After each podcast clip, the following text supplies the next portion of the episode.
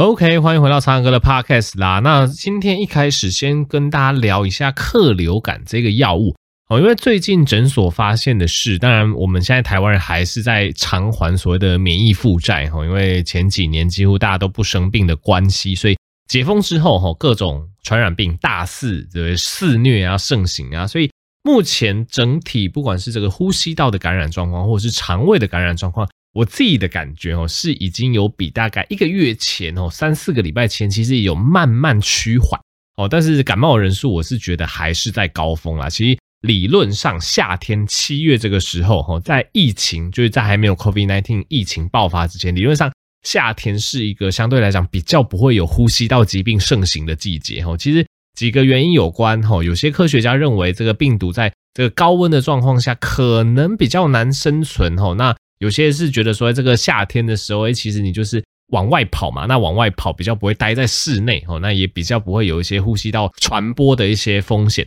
那相反过来，在冬季，特别是冬春两季，是呼吸道感染特别容易好发的哦。有些科学家讲说，可能这个比较冷的一个温度，病毒比较容易生存。对，这没有很确定，但有些科学家是提出这样子的理论。那重点是，我会觉得说，哎，天气冷的时候，其实大家会窝在室内吹冷气。空气比较不流通，所以就会加剧这个呼吸道病毒的传播哈。所以以 COVID-19 疫情还没有爆发之前，大概传染病的一个趋势是这样子。但是今年就是因为免疫负债的关系，所以春夏两季，特别到现在这个传染病，特别是这个呼吸道，还有一些肠胃道疾病，到目前为止还是一个感染人数居高不下的状态。哦，那当然一般感冒就算了。我常会在诊间会教我的患者，诶，如果你一般感冒，你没有什么发烧哦，没有什么特别酸痛，喉咙非常痛，一般感冒那其实还好嘛，你也不用特别去找原因哦，不外乎可能就是一些什么冠状病毒啊、鼻病毒啊之类的，反正造成一般感冒的这个病毒很多啦。但是如果吼你这一波感冒哦，你有发高烧哦，特别是你有烧到三十八点五以上哦，以大人来讲，超过三十八点五以上，其实就算是偏高烧了。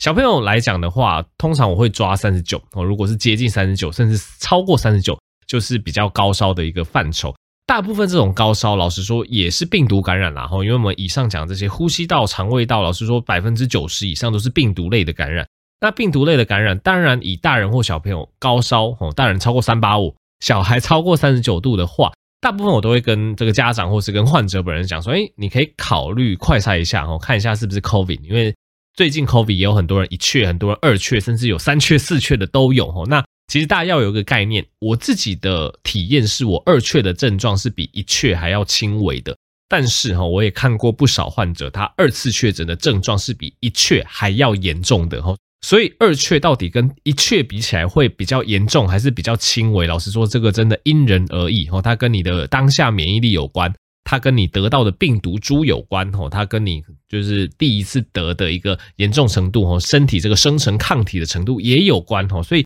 基本上当然这件事情不一定吼，所以我觉得大家也不要轻忽所谓的二次确诊，因为二次确诊、三次确诊还是有可能会造成发高烧跟喉咙的剧烈疼痛，所以我常会跟患者沟通说，诶，如果你有烧吼，你有比较明显的呼吸道症状，你回去当然还是可以先做个快筛，当然这件事情不勉强哦，因为我们一直跟大家强调新冠。COVID 新冠病毒，它是病毒，它一样在呃，觉得免疫力正常的这个年轻人族群啊，我们也不会特别使用什么抗病毒药物，所以就算你是确诊 COVID，我们还是开一样的缓解症状的药物给你哦。所以变成说你验快筛，你知道自己是不是 COVID，这个就出自于内心的好奇，让你知道说，哎，我是不是一直都是天选之人，还是我这一波原来就是 COVID，大概就是这样子的一个差别而已，然后让你比较好跟公司请假，大概是这样子。它在医生端，我们开立药物，其实不管你有没有确诊 COVID，大概都是以呼吸道缓解症状的药物为主哦，所以这个就是给大家参考。所以我是觉得症状如果比较重哦，你可以做快筛。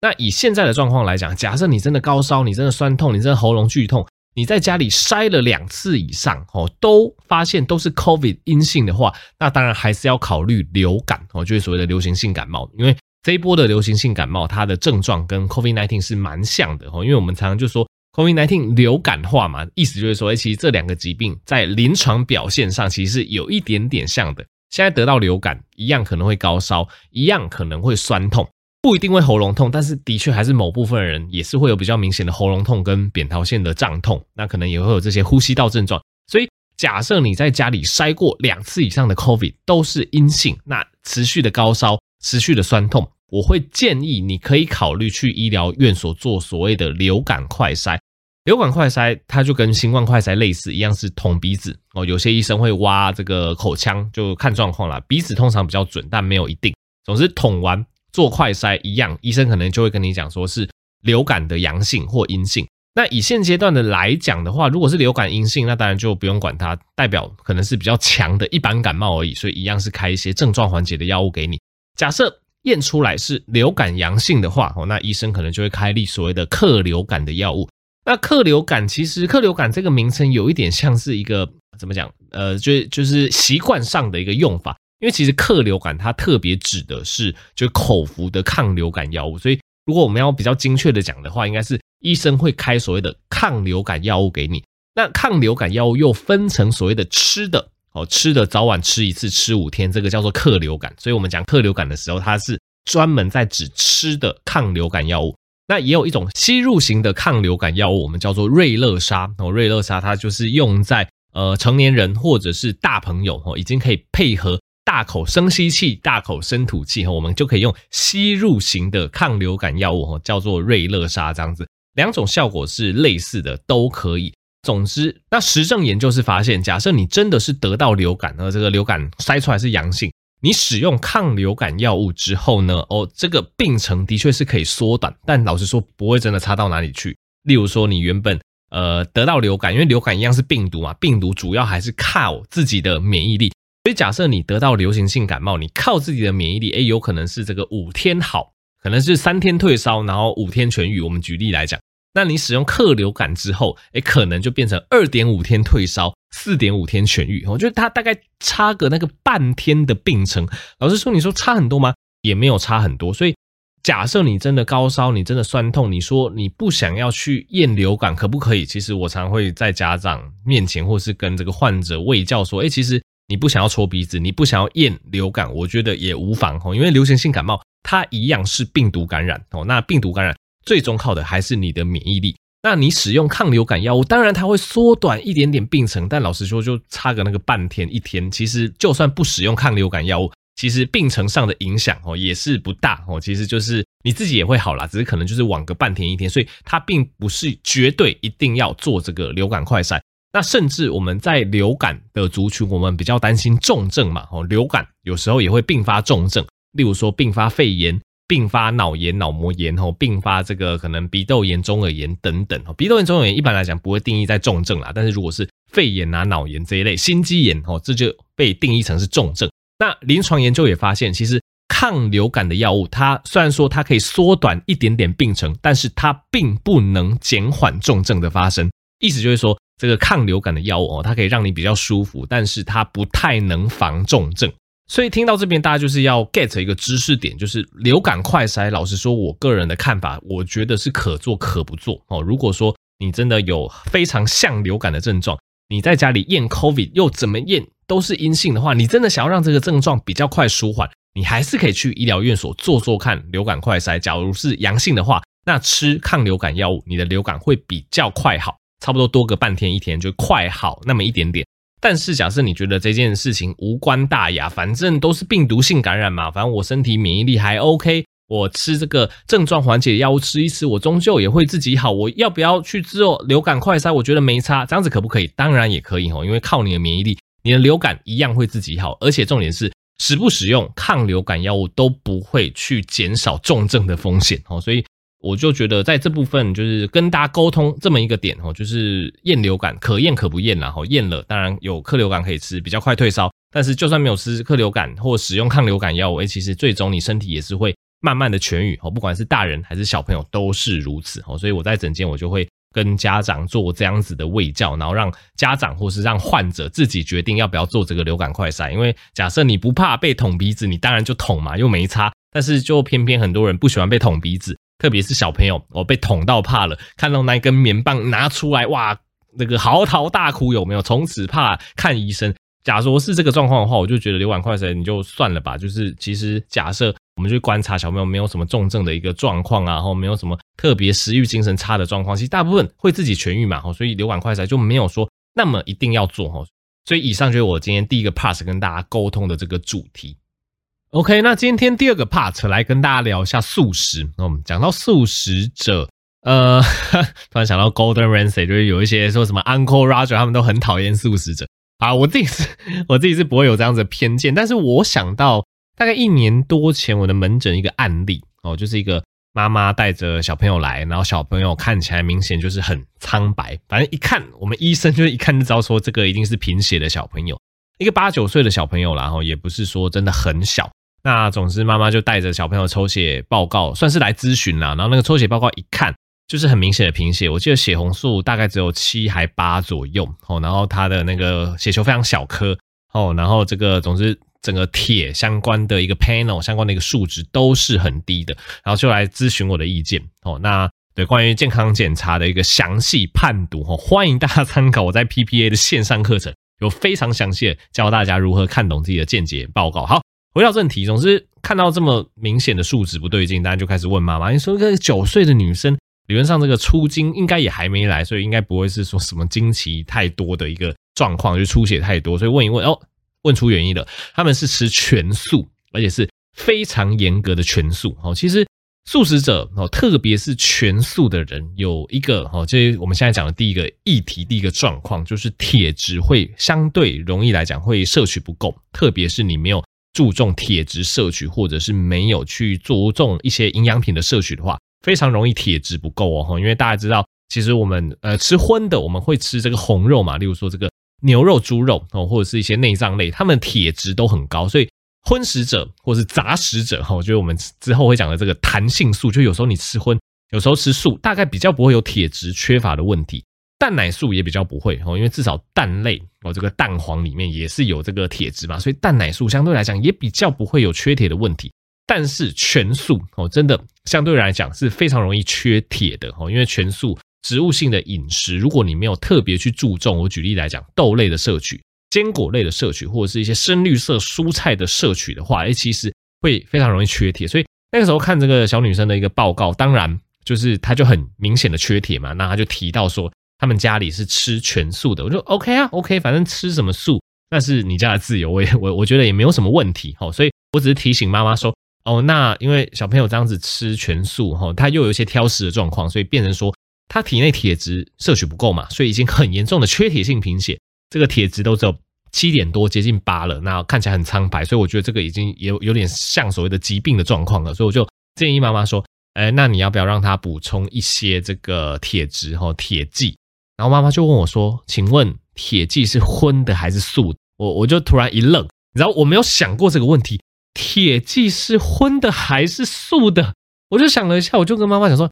应该是素的吧，然后妈妈就连续问我说：“这个铁剂它到底制作过程中吼有没有什么荤的东西被掺在里面？”总之就问得很细，但老实说这也不是我涉猎的 moment。总之沟通完，我大概觉得他妈妈就是不会让他摄取额外的铁剂的，他大概会继续吃他的全素，然后继续有这个贫血的状况。哦，所以呃，总之这是我一年前遇到的个案，是一个非常执着于吃全素。我觉得吃全素也 OK，但是营养保健品。不需要那么 over，就还要挑说，就是一定要全素的营养保健，还要去研究说他做的这个原料、这个添加物、这个机台有没有沾染到一些荤的东西？哇，这个真的是考倒我，就是总之就是超出我认知的范畴这样子。所以这是第一个要跟大家强调的。如果你是吃全素的哦，第一个你要注意，你会缺少的一个营养素，非常有可能是铁质哦，因为你一定要特别去注重豆类哦、坚果类、蔬菜类、深绿色蔬菜的摄取，而且。其实吃素的还有一个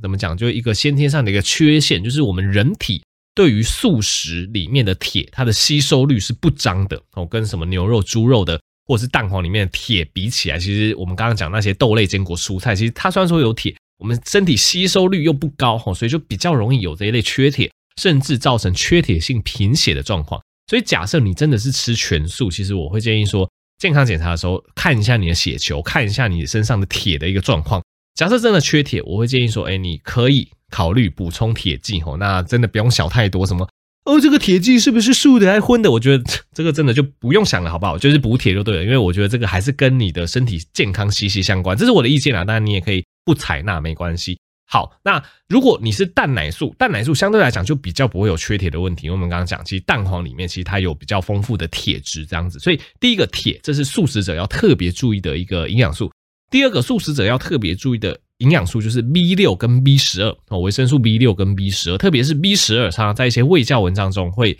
被拿出来讲，因为维生素 B 十二它是大部分应该说几乎 可能百分之这个九十五以上维生素 B 十二的来源都是动物性的食物哦，所以。基本上 B 十二很难在全素者里面摄取得到，那偏偏维生素 B 十二又跟我们人体的造血、DNA 合成或者是一些神经肌肉系统的一个维持完整的一个功能是不可或缺的一个营养素，所以全素者也要特别注意哦，非常有可能会缺乏维生素 B 六跟 B 十二。那一样蛋奶素就比较不会有这个问题，因为不管是蛋类还是奶制品里面，其实都会有维生素 B 十二哦，所以一样。如果你吃全素，我建议你除了补充铁剂之外，你可能也要补充综合维他命哦，这个都是全素者会特别容易缺乏的一个这个营养素。那如果是蛋奶素，就比较不会有这样子的问题。那再来素食者会缺乏的第三大类营养素就是蛋白质哦，因为其实吃荤的我们常会吃蛋，我们会吃肉，所以蛋白质比较不会摄取过少的问题。但是素食者，素食者的这个。蛋白质来源就会比较稀缺一点点。例如说，假设你吃蛋奶素，你有吃蛋，你有吃奶，就比较没关系。那一样是全素的人，全素的人你吃素的话，你蛋白质来源就变成你尽量要从这个大豆三兄弟，就黄豆类制品、毛豆类制品跟黑豆类制品去摄取。那此外也可以摄取一些菇类跟坚果，这些也可以帮助你摄取到蛋白质。但是假设你真的没有特别去摄取我们刚刚讲大豆三兄弟这个黄豆、毛豆、黑豆的相关产品，你主要都是以这个蔬菜类或者是这个植物性淀粉为主的话，诶，其实常常就会有这个蛋白质摄取不够的问题。所以做个总结，如果你是全素饮食，你要特别小心这个蛋白质。维生素 B 六、B 十二以及铁质的缺乏哦，这个都要特别注意。你除了在日常饮食中要去注意这个饮食的这个来源之外呢，你也可以考虑额外去摄取这个铁质、铁剂哦，或者是这个综合维他命。那如果你是蛋奶素，就比较不会有这样子的疑虑。所以以我一个医师的角度，如果你要吃素可以，其实我是比较鼓励、比较推荐你吃蛋奶素哦，因为蛋奶素因为有这个蛋制品跟奶制品的关系，其实相对来讲比较不会有一些营养素的缺乏，但是在我们整张子看起来，真的蛮多吃全素的人会有我们以上提到那些营养素的缺乏，这个大家要特别注意。那我个人比较施行的是这个弹性素啦，我我自己本身是没有特别在吃素，但是我会吃弹性素。弹性素的意思就是我心情好的时候，我就会去吃素的，所以非常容易理解。那其实现在的确有越来越多的研究发现，植物性的饮食。特别是植物性的蛋白哈，我们刚刚讲到那个大豆三兄弟啊、菇类啊、坚果，植物性的蛋白其实摄取进我们体内比较不会造成身体发炎哦，比较不会有一些坏的胆固醇啊、血脂的这些相关的问题。所以我个人其实我是吃弹性素，所以大部分状况下我是吃荤的，但是偶尔一为之，我也会稍微诶吃个素的，其实我自己也会因此而觉得蛮开心的。所以我会建议说，要么你吃弹性素，要么你吃蛋奶素。那全素的话，以医师的观点没有那么推荐。那如果你吃全素，就要特别注意铁质、维他命 B 六、B 十二以及蛋白质摄取是否充足。所以以上是这个 part 的科普，给大家参考。OK，那今天最后一个硬知识来跟大家科普一个蛮常见的心律不整，叫做心房颤动。哦，心房颤动，我们的英文是 atrial fibrillation，哦，又称为 AF 或 AFib。那我这边引用这个阳明交大教授暨台北荣民总医院心脏内科主治医师张世林医师的说法，那心房胀痛它是局部的心房内膜不正常的快速放电所引发的一个心律不整哦。其实应该是这么说啦，我们的心脏它的电位传导哦是有一定的一个，就是从这个节律点发出来嘛，哦，然后从上往下传递哦。但是当我们这个心房局部有这个地方有这个心房的内膜，它就会变异了吼，或者是它有一些呃比较异常的细胞，导致那些异常的细胞乱放电哦，局部的这个心房就会乱抖动哦，其实就会造成所谓的心房颤动。那其实正常来讲哦，你心跳就是这个心房收缩嘛，然后把血液打到心室里面，然后再从心室把血液打到你的肺动脉或主动脉哦，这个大家有呃这个呃生物的一个相关知识，就大概知道是这么样的一个原理。但是当今天你心房就是随便乱跳动，在那边歘在那边乱抖动的时候，你可以想象，哎，这个血液循环就会出问题。那一旦血液循环这个出问题，影响到你的这个血液的这个心脏的血液输出量之后，你就会出现所谓的这个头晕啊、疲劳啊，然后会有这个心悸、胸闷，甚至会呼吸困难。那当这个心房颤动哦，这个持续太久，可能几年的时间你都没有去管它，它甚至可能会引发所谓的心脏衰竭，甚至中风。诶，你会问说，哎，唱歌为什么会造成中风呢？其实是这样子，就是当你呃，我举例来讲，譬如说你的这个左心房，左心房它发生这个左心房的心房颤动，心房颤动等于是你左心房那边唰嘞唰嘞唰嘞，它会在局部心房造成非常混乱的血流。它造成这个混乱的血流之后呢，它可能就会在局部产生血栓，血栓就从这个心房掉到心室，然后又被你的这个心室打出去，从主动脉打出去，打到脑部，也可能就会造成中风哦。所以其实呃这一系列的症状都有可能是这个心房颤动所引起的。那它的高危危险族群包括老年人哦，有这个脑中风病史的人，有这个心衰竭、高血压、肥胖，或是。睡眠呼吸中止症或者是糖尿病的患者哦，都是罹患这个 AFib 的高风险族群。而且，二零零三年也有期刊提到啊，其实蛮大一部分的比例的这个心房颤动的患者，其实他没有症状，所以他没有去做检查，所以非常容易被忽略。然后等到他产生一些，例如说中风或者是哦相关的一些心脏衰竭的症状哦，这个就可能来不及了吼。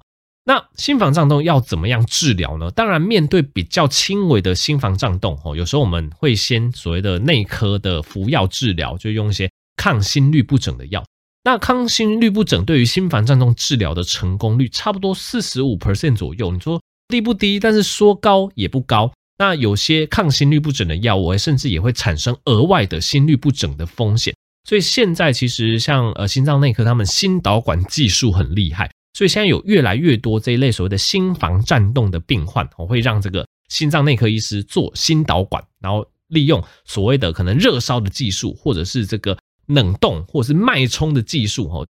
你可以想象这一类心导管就是从你的这个属膝部的大的这个血管进去，哦，把这个心导管进去，然后一路往上到达你这个心房的地方，然后到达你这个心房的地方，就用我们刚刚讲的热烧、冷冻或脉冲的技术，诶，把。会局部乱放电的那一块心房的内膜组织，给它烧掉，给它冻掉哦。那一块这个组织消失之后，它不会乱放电了嘛？那不会乱放电之后，当然心房颤动的状况就解除了。那目前治疗这个心房颤动的这个心导管的这个技术，它的主流是所谓的这个消融手术，尤其是这个冷冻消融手术的这个成功率是高达百分之七十五的哦。那这个冷冻消融手术的原理是怎么样呢？就是利用这个冷冻的技术去冻死位在这个肺静脉的这个异常的组织。其实大部分这个心房颤动，它所这个异常的电讯号发出来的点哦，都是肺静脉跟心房联动的那个地方哦。所以利用这样子冷冻的技术去把那一块坏掉的这个组织把它冻死，这样子它就不会乱放电了。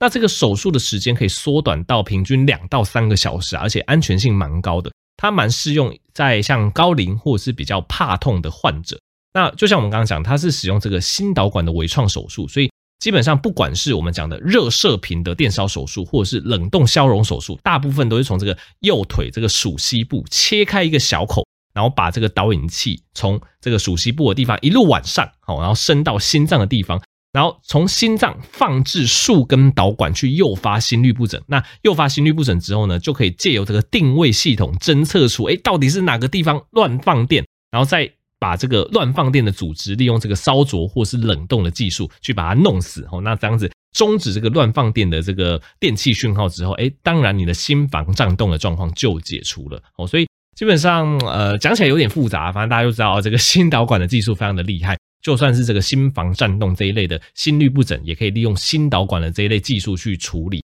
而且，其实我觉得现在医院也越做越先进啊。据我所知，呃，有些医院还会融入这个 VR、AR 哈，让患者透过这个 VR、AI 的一个技术，然后甚至利用一些 AI 的方式哈，让病患在实施手术之前，就会有看到，哎，这个手术是怎么做的，去让病患更了解整个手术过程。我觉得这个都是现在医疗越来越厉害的地方，供大家参考。